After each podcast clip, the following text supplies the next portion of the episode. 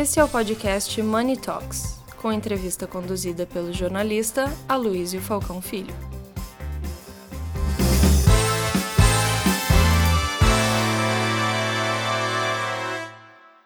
Olá a todos, bom dia, boa tarde, boa noite. Estamos em mais uma entrevista da nossa série Eleições 2022, dessa vez com a candidata do União Brasil, a senadora Soraya Tronic, que vem acompanhada de seu vice, professor Marcos Sintra. E agora nós vamos conversar aqui em Maneira como fizemos em outras ocasiões, sobre as propostas que ela tem para o Brasil. Senadora, muito obrigado. Muito obrigada. Professor Sintra. Muito obrigado pelo convite. Prazer estar aqui. Obrigada, Senadora, André. a senhora tem percorrido o, o, Brasil aí, e muito obrigado por ter aberto seu espaço na sua agenda atribulada eh, às vésperas desse pleito. A senhora já é conhecida do eleitorado por causa da propaganda eleitoral nesse momento. Eh, me diga uma coisa, vamos começar pelo contrário, vamos, vamos, vamos inverter, vamos fazer uma pergunta assim, eh, que poderia ter sido feita, ser feita no, no final, né? o que a senhora e o seu vice aprenderam percorrendo o Brasil desde que essa campanha começou. Porque nenhum candidato começa e termina sua campanha igual. Na não nas suas ideias, mas na sua percepção do país que você quer governar. Por favor. André, obrigada pela oportunidade aqui da Money Report, da gente poder colocar para as pessoas e para os brasileiros as nossas propostas. Eu aqui ao lado do meu vice, professor Marcos Sintra, é, um homem de renome internacional. Correto. É, ninguém menos do que Marcos Sintra, 20 anos de GV, 17 anos de Harvard, um estudioso da, da, tributação aqui no nosso país. E nós entramos nos 45 do segundo tempo, André. Vocês viram que nossa candidatura foi a última a ser oficializada e temos caminhado pelo Brasil. E aí você me pergunta, né? Como é que a gente sentiu? Quem, quem somos nós depois de 15, 20 dias de campanha? Porque estamos, acredito que no meio. Não estou na contagem regressiva, não, para não, não, me, não me distrair tá? Porque se a gente fica olhando no cronômetro, esquece de correr, né? Então, é, mas nas nossas andanças, o que a gente tem visto é a falta de esperança no olhar do povo brasileiro, a tristeza né, que, que os brasileiros demonstram para gente e aquela descrença, sabe? Apesar de todo o carinho com que nós somos recebidos, parece que, que é o um momento onde eles olham para a gente e imploram assim: vocês têm que fazer alguma coisa. Vocês têm que fazer alguma coisa. E nós temos, graças a Deus, nós temos uma solução para o Brasil, que a gente veio tratar exatamente disso agora. Mas olhar para as pessoas e vendo a necessidade delas, a situação que elas estão vivendo, é, o peso da carga tributária, falta de emprego, falta de oportunidade, enfim, tudo isso tem nos comovido. É, foram muitos momentos de emoção e esse sentimento de que todo nós temos a cada quatro anos, todos nós brasileiros, vem a esperança e depois decepção, esperança e decepção. Ninguém acredita mais na política. Então, quando, como você começou a, deste ponto, é, tudo que nós queremos é cuidar das pessoas. E para cuidar das pessoas, nós temos um projeto, que é cuidar das contas. E aí eu passo aqui para o meu, meu vice, professor Marcos Sinter, para dizer essa, se é essa mesma impressão que ele tem. Não, não tem dúvida, senadora. Antes de mais nada, eu cumprimentar o André, o Money Talks, é um prazer estar aqui nessa, nesse programa hoje. Bom dia, boa tarde, boa noite, né? E, e dizer o seguinte, nós aprendemos muito andando pelo Brasil, né? E uma das coisas que é quase um lugar comum é dizer que a economia define uma eleição, né? E de fato, eu acho que a economia define a eleição. Agora, que tipo de economia? É inflação, é preço, é lucro, é investimento externo ou qualquer outra faceta do mundo econômico? Eu diria, eu aprendi. É a questão do emprego. No Brasil, nós vivemos uma economia que está indo até razoavelmente bem, mas não está sendo capaz de incorporar a massa da população brasileira. Por força de baixa qualidade de treinamento, por força do tipo de economia que está em desenvolvimento, por força de uma série de fatores, desigualdades profundas. Então, o, o, o grande mote que eu, que, eu, que eu vejo nessa campanha, André, e a senadora também pôde observar isso comigo, é que a questão do emprego, da renda, da absorção, da inclusão da massa da população na economia capitalista, que até relativamente a outros países, não está indo mal. Precisamos dizer isso. Precisamos dizer, ela está se recuperando bem, mas ela não está sendo capaz de incorporar a massa, ela não é inclusiva, ela não está sendo ah, capaz de incluir a maior parte da população. E os nossos projetos visam exatamente isso, e a senadora pode certamente falar com muita propriedade sobre eles. Chegamos lá, senadora. Mas antes eu gostaria abordar uma questão mais política. Né? A senhora, por ser de um partido alinhado alinhado à direita ou centro-direita brasileira, é, de perfil pretensamente mais liberal, certo? Não vou cravar que é liberal, porque tivemos um, um governo, temos um governo que se dizia liberal e, e, e acabou adotando outras políticas mais heterodoxas, por assim dizer. Né? É, a candidata não é vista nos extremos, é lógico mas também a senhora não é vista como uma terceira via. A senhora inventou ou inventa ou pode ser colado na senhora a, a imagem de ser uma quarta via, não como crítica, mas como uma postulante, como uma postulante à eleição que tem um conhecimento institucional, é uma senadora, conhece uh, uh, os trâmites, ainda que não seja uma veterana no Senado, conhece as negociações internas e, eventualmente, a senhora pensa em emplacar o que deixou de ser emplacado por parte do atual governo? Temos aqui um, alguém que justifica a minha afirmativa, que é o professor Sintra. Andréa, eu, para começar, assim, eu não sou não tenho muita afeição por esse nome da terceira via. A terceira via, para mim, está em terceiro lugar. Né? Um nome que não, não alavancou, não prosperou, uma ideia que acabou não prosperando, apesar de todos os esforços envidados pelo nosso partido na pessoa de Luciano Bivar, porque ele foi o primeiro a procurar os demais partidos. Mas os partidos não conseguiram se alinhar. É, nós estávamos dispostos a abrir mão da nossa candidatura em prol de uma candidatura única, uma candidatura de solução. E aí esse nome de terceira via pegou, enfim.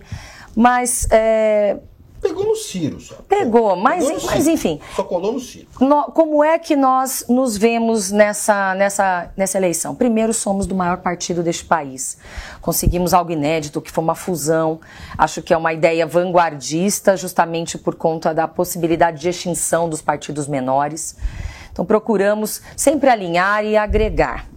Na verdade, não foi possível acontecer, mas nós não somos um partido fisiológico apenas para fazer deputados, certo? E tomamos a, uma atitude, uma decisão de nos colocar como uma opção para o povo brasileiro, no momento em que só se diz que existem duas opções e que o terceira via já está em terceiro lugar, enfim. Nós, nós, nós estamos absolutamente fora desses conceitos. Estamos nos posicionando como uma opção para o Brasil, tal qual somos. Então, em relação a isso, eu não me preocupo. E mais, o atual presidente da República foi eleito pelo nosso partido carregando a nossa bandeira liberal na economia e, como você mesmo disse, não entregou. Não entregou. Nós continuamos no mesmo partido e levantando as mesmas bandeiras. E sim, nós iremos entregar aquilo que foi prometido para a população. Que não eram antes do atual, é, que não, nunca foram. Nunca foram. Ele abraçou, nós acreditamos que ele havia comprado a ideia, porque assim ele, assim ele, ele, ele se pronunciou. E nós acreditamos, só que nós ficamos a ver navios. Sintra, é. dentro da, da, da Secretaria da, da, da, Receita Federal, eu nas propostas, fui relatora, revisora da Lei da Liberdade Econômica, que só foi um pequeno start, depois não prosperou, não, foi, não fez diferença. É, medidas provisórias como a da abertura das companhias aéreas, que também não prosperou, não conseguimos trazer as low costs. Então, na verdade, foi tudo uma grande propaganda, mas na verdade, efetivamente, não diferentemente da mas gente que não... estuda a abertura do mercado brasileiro e tem propostas é, para isso. Mas não prosperou por é, decisão do executivo ou por questões parlamentares? Dificuldades de, de articulação e de diálogo com o poder legislativo, uma dificuldade imensa. Inclusive os ministros não se entendendo. Quando o chefe da Casa Civil disse que era para orientava para votar de um jeito, em poucos minutos ali no meio da votação vinha uma decisão do, de outro ministério e dizia não. Então foi sempre uma confusão, nunca foi muito bem elaborado, articulado, para termos. Eu fui vice-líder do governo até, até pouco tempo, no Congresso Nacional, mas não tínhamos reuniões, não discutíamos as pautas, simplesmente tudo atropelado.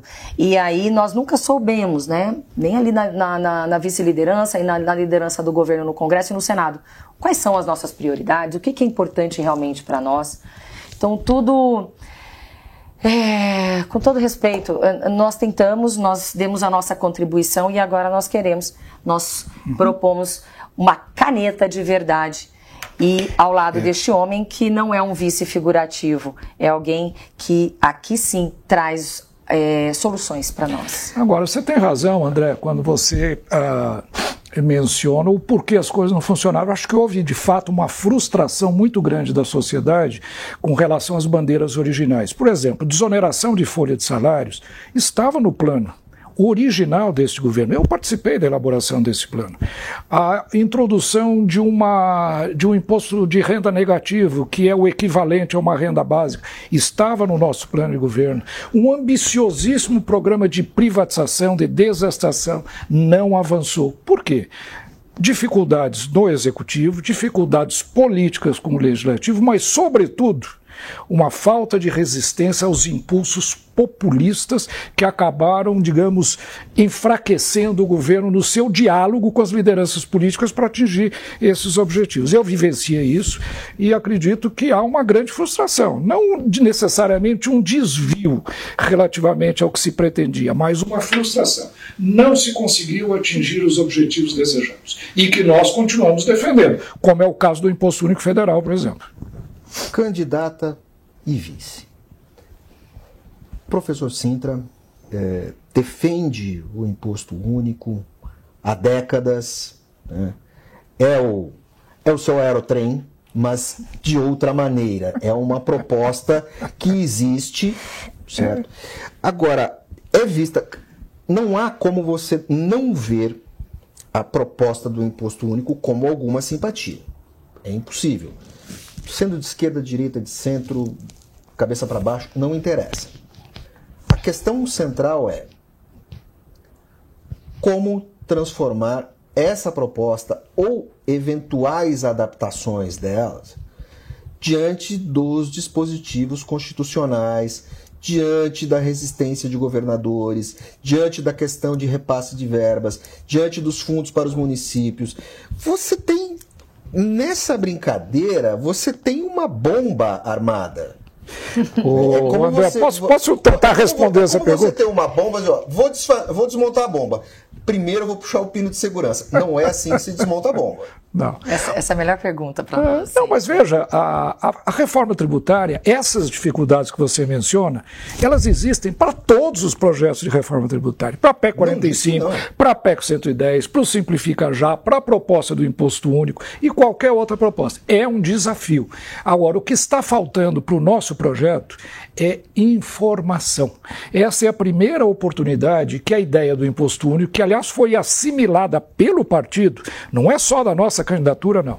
Ela está tendo agora uma primeira oportunidade de exposição nacional. Eu acredito que nada melhor do que uma ideia cujo tempo chegou, como já dizia Vitor Hugo.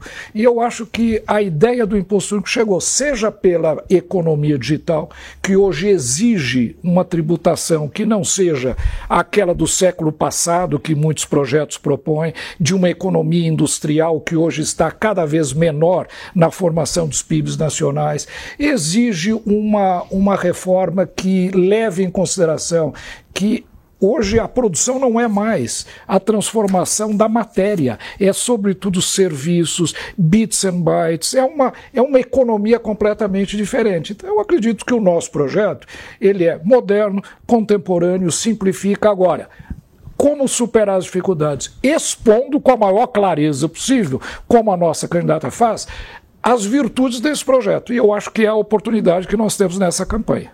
Bom, para isso prosperar, candidata, União Brasil teria que se transformar no partido do imposto único, ou no partido cuja grande bandeira é a reforma tributária, a recomposição disso. A senhora tem influência no partido? E existe gente junto com a senhora no seu partido? Que compra essa ideia e quer transformar isso.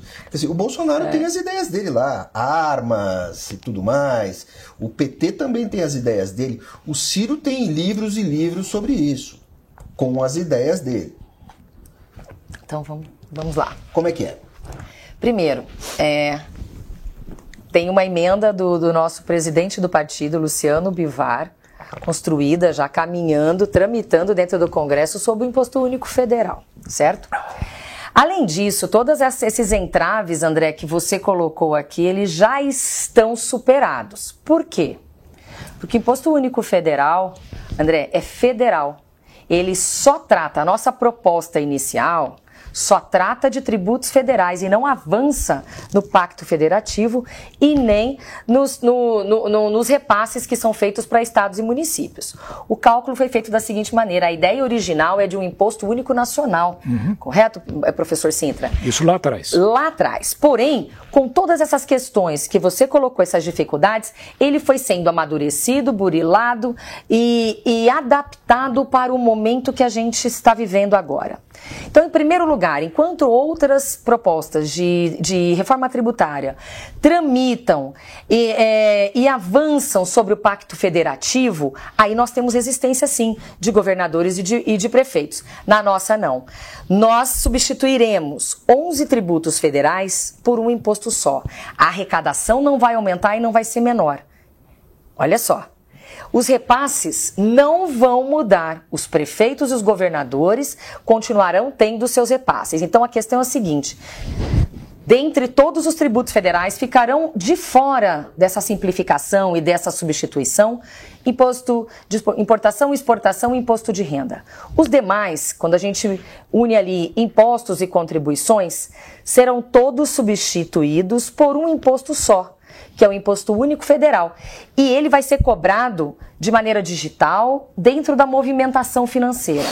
Agora, por que que nós vamos manter a mesma arrecadação? E aqui eu estou com um grande mestre que pode, tem, a gente tem uma total liberdade, uma total sintonia para ele me, é, me interromper, professor.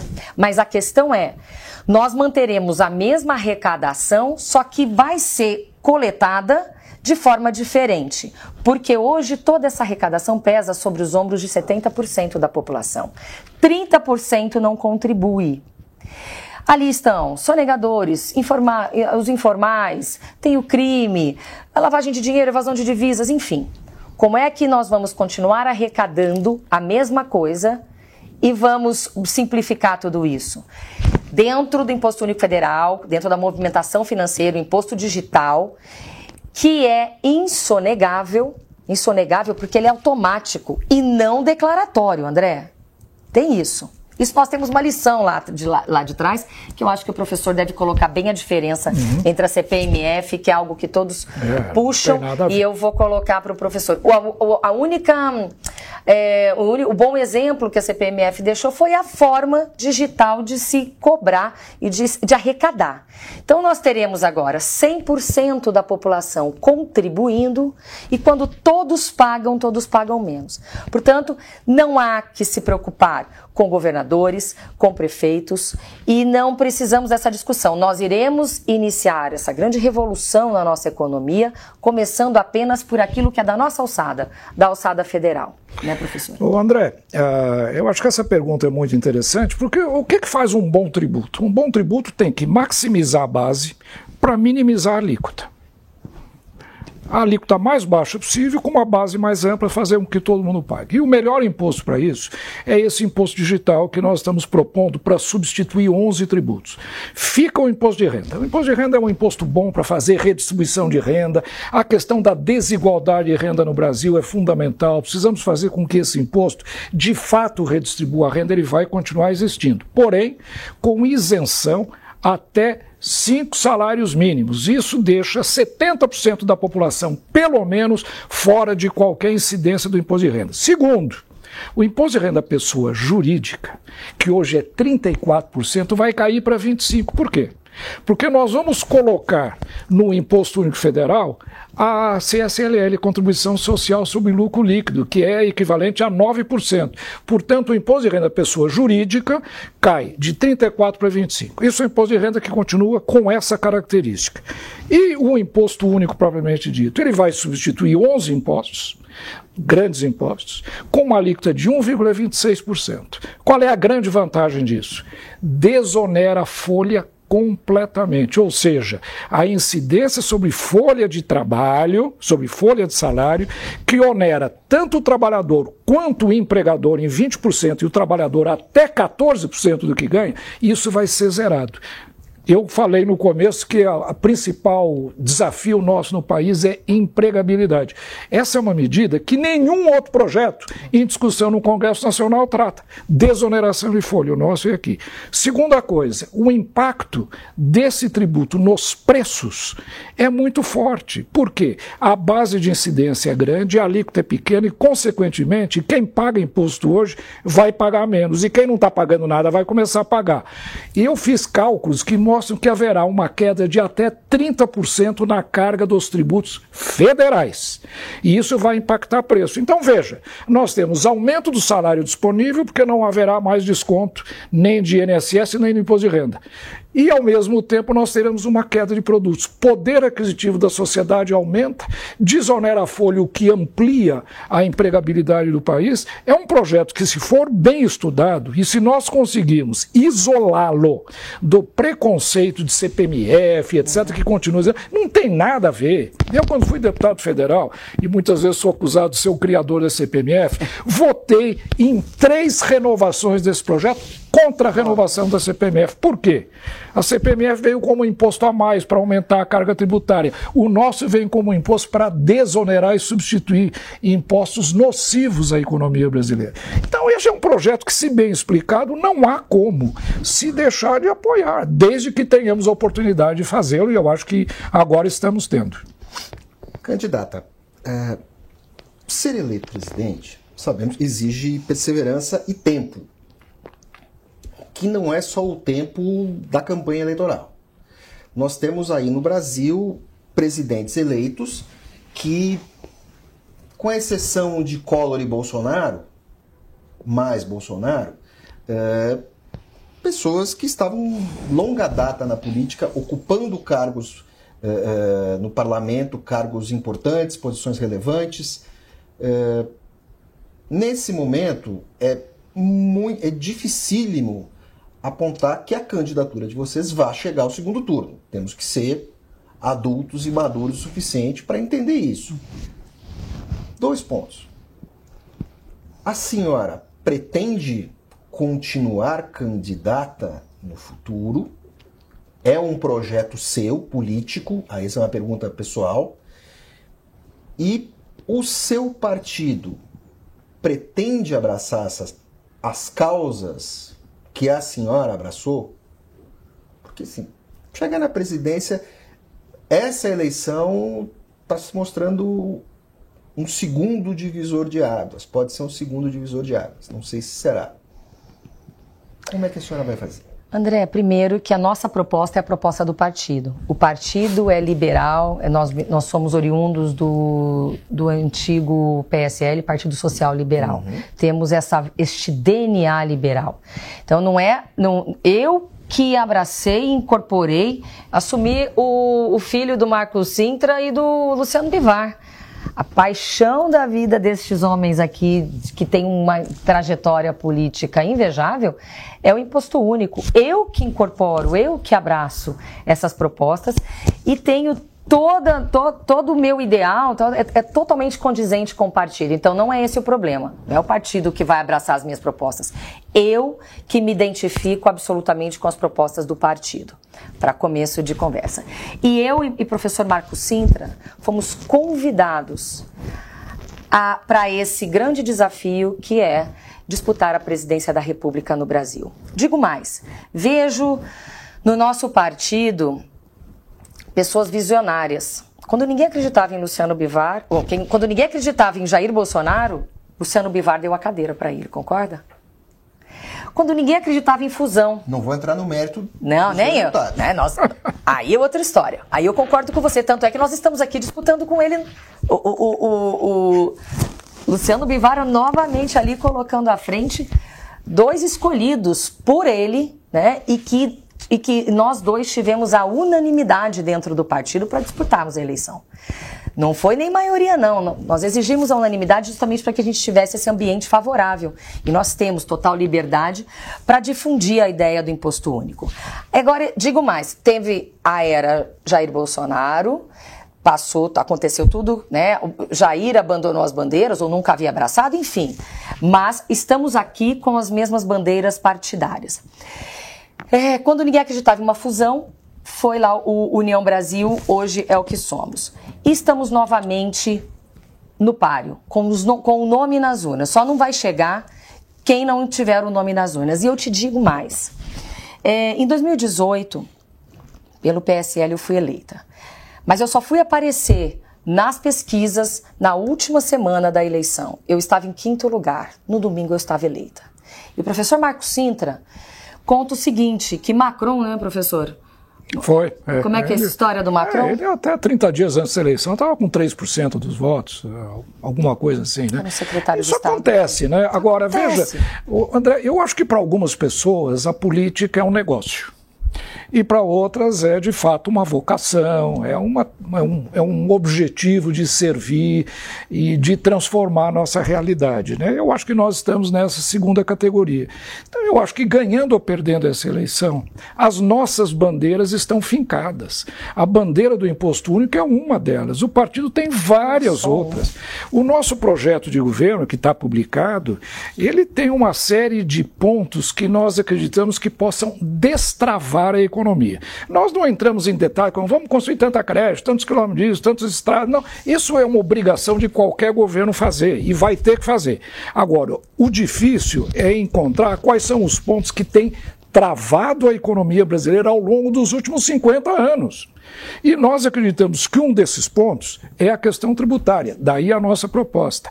Outra questão, emprego, inclusão, uma política inclusiva, daí a nossa ênfase, por exemplo, num projeto que é do nosso plano de governo, de trocar dívida ativa uh, por emprego. Ao invés de se fazer refis, trocando, deixando de pagar ou tendo benesses para pagar o imposto, você quita, é uma espécie de uma transação que a legislação permite. Você quita a sua dívida com o governo mediante a geração de empregos, ataca o problema do emprego. E várias outras bandeiras como essa são importantes, independentemente de ganharmos ou perdermos a eleição. Eu acho que o, o interessante de uma campanha eleitoral e o que envolve uh, a sociedade é a gente poder discutir. E eu acho que nós estamos fazendo isso. Nós somos a única candidatura que de fato está trazendo projetos concretos para ser criticado ou para ser apoiado. Eu não vejo as outras, as outras ficam. projeto concreto. O imposto único. É outro projeto concreto. Outro Orçamento pro... secreto. O que a senhora tem a dizer sobre Quem isso? Quem tem a dizer sobre isso é Jair Bolsonaro, não eu. Quem tem que dar transparência à execução do orçamento se chama Jair Bolsonaro. É, nós temos dentro da, dentro da pizza orçamentária, para a gente sair um pouco do, do, do juridiquês e do economês, dentro de todo o orçamento, nós temos várias rubricas de emendas. Emendas individuais de execução obrigatória, emendas de bancada, emendas de comissão, emendas de relator. Tem gente que faz coisas secretas em várias, vários vários é, pontos da, do nosso orçamento, várias rubricas, que não só essa RP9. Então, é, quem tem que dar transparência, quem tem que ser cobrado por isso, é quem executa. E aí, se o governo indico, permitiu que parlamentares indicassem emendas, inclusive para fora de seus estados, é, que é um absurdo, é, ele vai ter que dar transparência. E aí nós temos o nosso Poder Judiciário, a ministra Rosa Weber já é, oficial, oficiou o presidente Rodrigo Pacheco, presidente do Congresso, e para que todos dessem publicidade, uma obrigação né, de todos os parlamentares, de todos os políticos, executivo, legislativo, judiciário.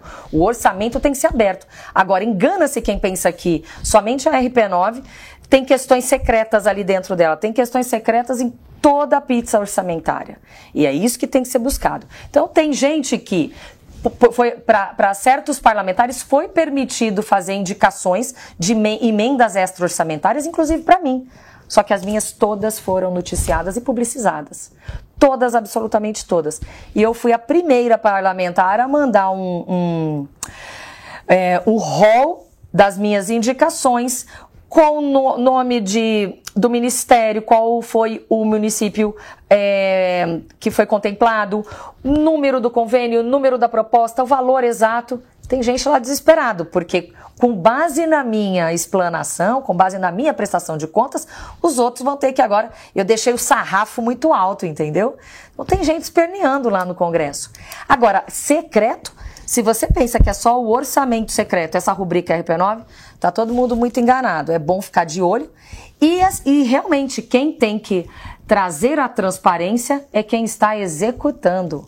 Ou seja, Poder Executivo. Conosco não vai existir nada secreto. Sim, as, as, emendas permanecerão. E isso sempre foi legal. O problema não é a rubrica, o problema não é a legislação, o problema é quem executa, o problema são as pessoas. E aí está o grande erro, é, o grande o, calcanhar de Aquiles. Né? Mas essa, essa questão, André, houve também uma certa manipulação ah, das emendas parlamentares pelo próprio Poder Legislativo. Nós temos que reconhecer isso. As emendas individuais sempre existiram. As emendas de relator sempre existiram. Agora, o que acontece?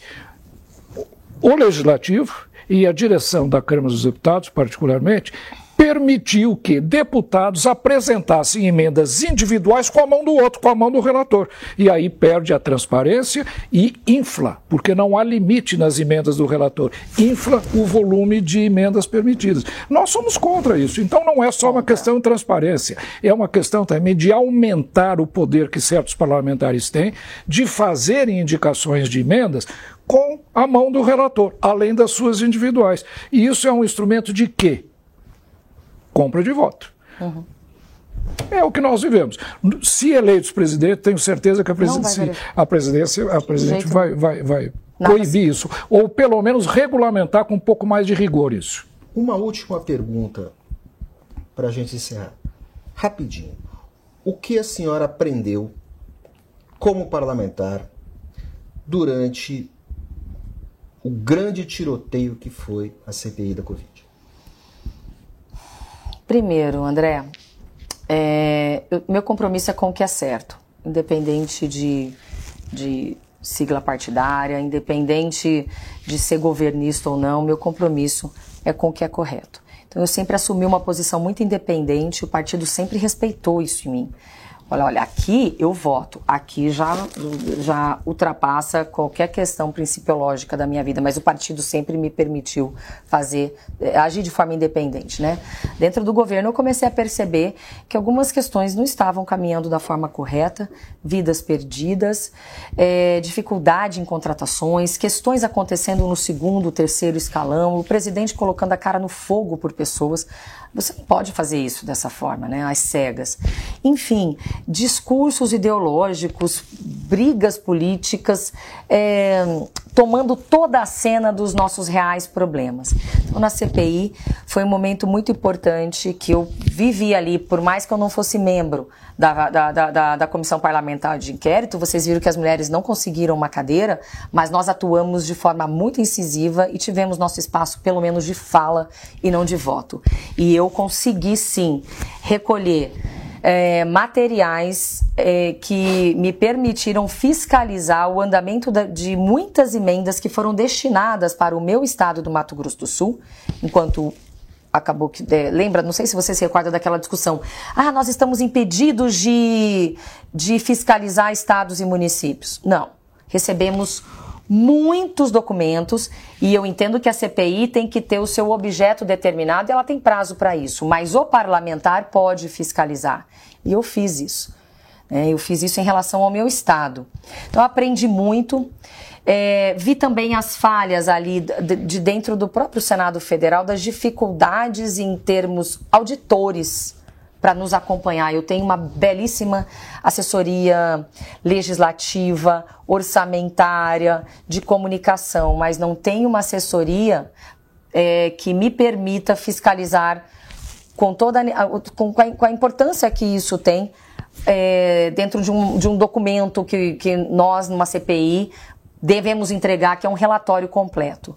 Mas o relatório aconteceu, foi enviado aos órgãos competentes e que esses órgãos agora devem explicação. Mas o nosso trabalho é limitado. Mas aprendi, sobretudo, é, que, que é possível ter voz, que é possível fazer o certo, que nós não temos que ficar pendurados, sabe, no, no em, em conceitos ou em acertos acertos políticos. Eu não faço acerto com ninguém. O meu acerto é com o que é certo. E o meu trabalho é exatamente focado nisso. Então eu mostrei ali, pude mostrar minha independência, a minha forma de agir, o que é importante para mim, os meus princípios. E assim eu venho seguindo a minha vida em respeito, principalmente ao ser humano, à população brasileira, porque essas 600 mil famílias, mais de 600 mil que perderam seus entes queridos, né, merecem a nossa atenção, o nosso respeito e a mão do Estado ali dando o amparo que elas precisam e que faltou. Candidata, muito obrigado. Professor, muito obrigado pela presença de vocês. Prazer. Tenho certeza que vamos nos encontrar outras vezes. Com certeza. muito obrigado. Obrigada por nos receber e por permitir que eu e o professor juntos coloquemos as nossas é, propostas para o povo brasileiro conhecer, porque não tem nada definido, não. Nada definido. O brasileiro na maioria que a gente está caminhando e andando, eles falam assim: eu não sei nem quem são os candidatos direito, porque estou preocupado em pagar as minhas contas e não estou conseguindo, estou preocupado em comer. Então, o brasileiro agora, nessa reta final, vai ter oportunidade. E nós faremos tudo o que for possível. E aproveitando todos esses momentos, André, dessas oportunidades que vocês nos dão, que mais uma vez eu agradeço, o espaço democrático para que a gente apresente as nossas propostas. Não é porque os outros não acreditam que nós vamos deixar de acreditar. Isso que é importante, acima de tudo. Obrigada.